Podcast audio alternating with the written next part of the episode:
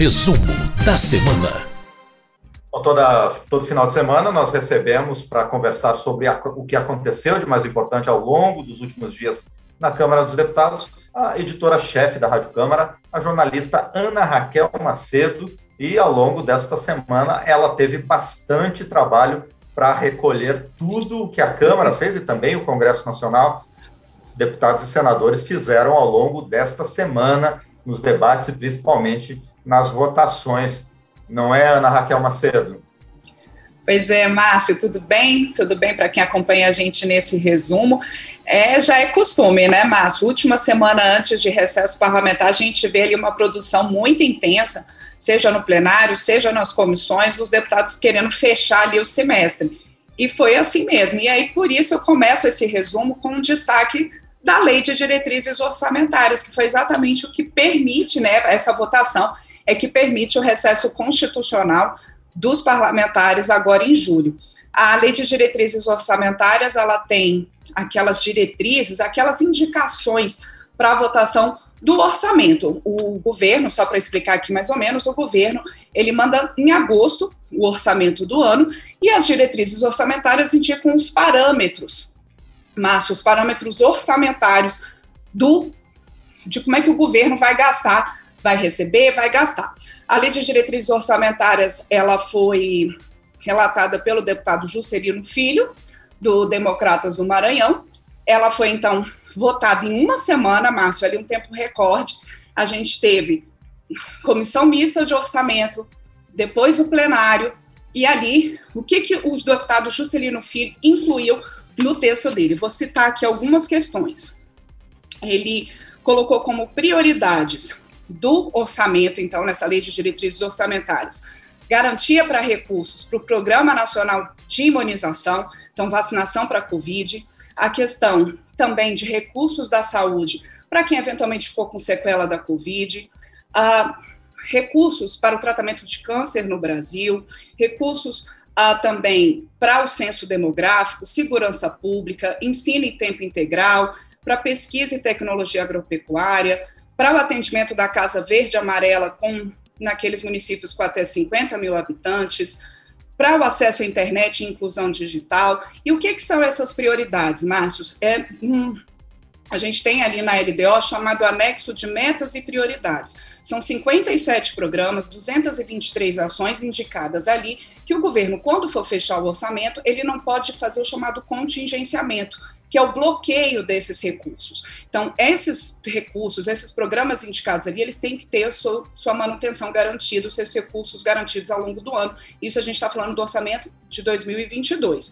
Só que a gente está falando assim que foi votado em uma semana e realmente foi um esforço muito grande do relator Juscelino Filho, da é, senadora Rosa de Freitas, que é a, foi a presidente da comissão, é a presidente da comissão mista de orçamento, mas não foi uma votação sem polêmicas. Por quê? Dois, cito aqui dois principais pontos que geraram muita polêmica, Márcio. Um deles foi a indicação de mais recursos para o financiamento da campanha eleitoral no ano que vem, que passou da indicação de 2 bilhões de reais para vir para 5,7 bilhões de reais. E isso gerou ali algumas críticas de partidos no plenário e também na própria comissão de orçamento, mas acabou, houve até destaques, né, como a gente chama ali, tentativas de mudança do texto do relator, mas esses destaques em relação a isso foram rejeitados, aliás, todos os destaques rejeitados. Outro é, item que também provocou muito debate foi a manutenção na lei de diretrizes orçamentárias das chamadas emendas de, do relator geral do orçamento, essa possibilidade, quando chegar o orçamento ali para análise do Congresso em agosto, significa o seguinte: aquele, o parlamentar que for relator geral do orçamento, já, uh, ele vai poder fazer uma indicação uh, de recursos ali, e segundo alguns parlamentares, essas emendas de relator, elas não têm tanta transparência quanto as emendas dos demais parlamentares. Mas, de toda forma, esse item também permaneceu no texto. E alguns parlamentares, principalmente de oposição, reclamaram da indicação ali nos parâmetros macroeconômicos que a lei de diretrizes orçamentárias sempre traz, da manutenção do salário mínimo previsto para R$ 1.147 no ano que vem. O salário mínimo hoje que está em 1.100 iria para 1.147. Claro que essa definição mesmo do salário mínimo, ela vem, Márcio, com o orçamento, mas, como eu disse, como são as diretrizes orçamentárias, esses parâmetros já são colocados ali na LDO. Com isso, o, a LDO foi aprovada, então, por deputados e senadores, e agora cabe apenas a sanção presidencial. Bom, muito bem. Isso foi no Congresso que, além da aprovação da Lei de Diretrizes Orçamentárias, também promulgou a emenda constitucional que convalida aqueles atos que a Câmara votou é, relativos à criação do Estado do Tocantins. Mas isso havia sido votado na Câmara, né? Mas essa semana a Câmara também teve 14 projetos aprovados em plenário, não é, Ana Raquel? Qual que é o principal destaque deles? Pois é, 14 propostas, né? Uh, projetos em geral, Márcio. Eu, eu vou começar falando daquele projeto que já está em discussão há muito tempo no Congresso, que é o que limita os chamados super salários no serviço público. É o projeto 6726 de 2016. Ele foi relatado pelo deputado Rubens Bueno, do Cidadania do Paraná. E o que, que ele faz, esse projeto, Márcio? Ele cria ali uma regra clara para aquelas verbas que podem exceder o teto do serviço público. A gente lembra, na administração pública federal, esse teto é o, o, o que os ministros do Supremo Tribunal Federal recebem, que está ali em cerca de 39 mil reais. Só que existem outras verbas que entram nos salários e que Hoje, sem regras claras, isso acaba tendo um, se excedendo esse teto, às vezes em, em, muito. Então, o relator, Rubens Bueno, colocou ali algumas regras. O texto traz algumas regras. É um texto que veio do Senado, Rubens Bueno. Então, vou citar, por exemplo, são 32 verbas extras que podem ultrapassar esse teto, só que aí, claro, com regras. Que, por exemplo, o 13 terceiro salário, o pagamento de hora extra, o adicional noturno, o auxílio alimentação, mas desde que não ultrapasse 3% do salário do servidor, o auxílio creche com algumas regras, o adicional de férias, desde que não ultrapasse o equivalente às férias de 30 dias por ano, o pagamento de férias não gozadas, desde que justificada, motivada por demissão ou morte do funcionário, adicional para atividades insalubres e perigosas, auxílio moradia, mas somente em alguns casos específicos, Márcio, como a transferência de residência por necessidade de serviço, diárias de trabalho em outro local, mas limitadas a 2% do salário por dia, o abono de permanência para quem continua trabalhando, é, mesmo tendo direito já à aposentadoria, a ajuda de custo ao militar quando ele for para a reserva. Então, isso ali, algumas regras. E é interessante que essa proposta ela coloca regras não somente para a administração pública federal, mas são regras também para estados, para municípios, para todos os poderes, para as Forças Armadas, né, para os militares. Então, é um, é um regramento geral. Foi muito é, comemorada a aprovação dessa proposta, vários parlamentares falaram em plenário, e agora, como foi um projeto modificado na Câmara, ele volta, então, para análise do Senado. Bom, e além desse, a gente teve dois projetos bastante importantes relativos ao combate à Covid-19, principalmente aos efeitos, né, tanto de saúde quanto econômicos né, da Covid-19, não é, Ana? Sim, e, e, vou começar falando de um que provoca muitas matérias, a gente vê isso, alguns exemplos, infelizmente exemplos tristes, que é o seguinte, Márcio, é a chamada prova de vida do segurado do INSS, que todo ano, todo segurado do INSS, a partir ali, né, ele tem que ir ao banco provar ali que está vivo, enfim. Só que nesse momento da pandemia de Covid-19, ah, isso gera um problema a mais para aquele segurado do INSS, aquele aposentado, porque se expõe mais nas agências bancárias. Então, essa proposta, que é o projeto 3851 de 2021, ele permite que até 31 de dezembro deste ano o segurado fique dispensado dessa prova de vida presencial. Esse projeto vai para o Senado. A outra, pro, outra proposta, que é o 827 de 2020, ela proíbe os despejos em imóveis urbanos até 31 de dezembro de 2021. Essa proposta, é, ela prevê ali que aquelas ocupações urbanas ocorridas até 31 de março deste ano estão, então, não, as pessoas não vão precisar sair, né, elas não podem ser objeto de ações de despejo, mas só imóveis urbanos. A primeira vez que a Câmara aprovou essa proposta, Márcio, previa também na, no no ambiente rural, mas isso foi modificado no Senado e os deputados, a maioria deles, mesmo com voto contrário do relator, o deputado Camilo Capiberibe, do PSB do Amapá, os deputados concordaram com essa mudança feita pelo Senado e, portanto, esse projeto se restringe agora à questão de imóveis proíbos despejos em imóveis urbanos. Essa proposta, como ela já teve essa votação na Câmara, no Senado, inclusive voltando agora para a Câmara, essa vai para a sanção presidencial. Bom, e além disso, também teve um projeto que estende praticamente os efeitos da Lei Maria da Penha também para proteger crianças e adolescentes que são vítimas de violência doméstica. E até também essa lei está recebendo um nome bastante significativo, não é, Ana? Pois é, projeto de lei Henri Borel, Márcio. Todo mundo lembra da, da morte trágica do Henri Borel, essa criança lá no Rio de Janeiro, a, que morreu há cerca de quatro meses e que é, morta ali pelo padrasto, né, e com possível participação também da mãe, está tendo toda essa investigação. Enfim, eu acho que você colocou muito bem, é, essa, esse projeto de lei Riborel, ele trata de levar para crianças e adolescentes vítimas de violência doméstica, de maus tratos ali em casa, essas medidas protetivas que todos conhecemos, que são as medidas protetivas da Lei Maria da Penha. E, por exemplo, o afastamento do agressor, a, a, proibição de que esse agressor chegue próximo a essa criança ou esse adolescente que está sendo vítima de violência. Então, todas aquelas medidas. Essa proposta, ela também aumenta a pena de homicídio contra menores de 14 anos, se esse crime for cometido por parente, por tutor, por empregador da vítima, é, por quem está ali é, é, responsável por essa criança, por esse adolescente. A, o projeto de lei Henri Borel, ainda vai para o Senado, Márcio. Bom, e além disso, tivemos um projeto que muda as regras para a educação bilíngue, né, de surdos, e também é, mudanças nas regras para planos de saúde de empregados de empresas estatais, não é, Ana? Isso, são questões ali relacionadas, a, foram muitos projetos relacionados ao dia a dia, né, de, de várias, é, é, vários aspectos da população, né, Márcio? Essa questão é, do, do surdos, do ensino bilíngue, foi muito debatido em plenário, o projeto 4909 de 2020, ele já tinha sido votado pelo Senado, portanto, ele vai para a sanção presidencial, e ele garante aos surdos o direito a ter o ensino bilíngue, tanto em Libras, né, a língua brasileira de sinais, quanto no português. E ah, isso tanto nas escolas especializadas quanto nas escolas regulares. E isso foi colocado em plenário. Essa, essa proposta, se sancionada, ela não vai impedir que o aluno surdo, que ele é, busque o atendimento, que tenha a educação na escola regular, mas ele tem o direito de receber material didático específico, ele tem direito a ter um educador que saiba é, se comunicar com ele em Libras, para justamente ampliar, e essa é é a, é a, foi a principal justificativa da proposta, ampliar a inclusão dos surdos no entendimento e na escola.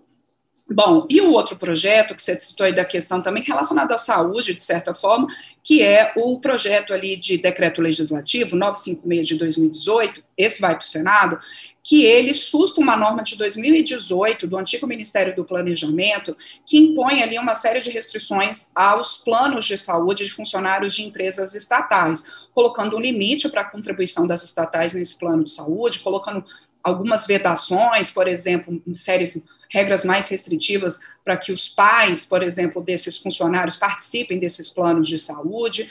De toda forma, a autora, a deputada Érica Cocai, do PT aqui do Distrito Federal, ela colocou que é, o Ministério do Planejamento, então, né, não poderia fazer esse tipo de regra, que isso era uma regra que caberia à Agência Nacional de Saúde Suplementar, a ANS, e que isso seria uma, né, prejudicaria ali o plano de saúde desse servidor, desses funcionários de empresas estatais. A gente está falando ali de empresas como, por exemplo, o Márcio, a Caixa Econômica Federal, Banco do Brasil, Petrobras, que tem planos de saúde bastante né, é, é, robustos. Então, essa proposta ainda vai para o Senado, então, sustando essas regras que têm ali então, uma série de limites no, na contribuição das empresas estatais nos planos de saúde desses funcionários.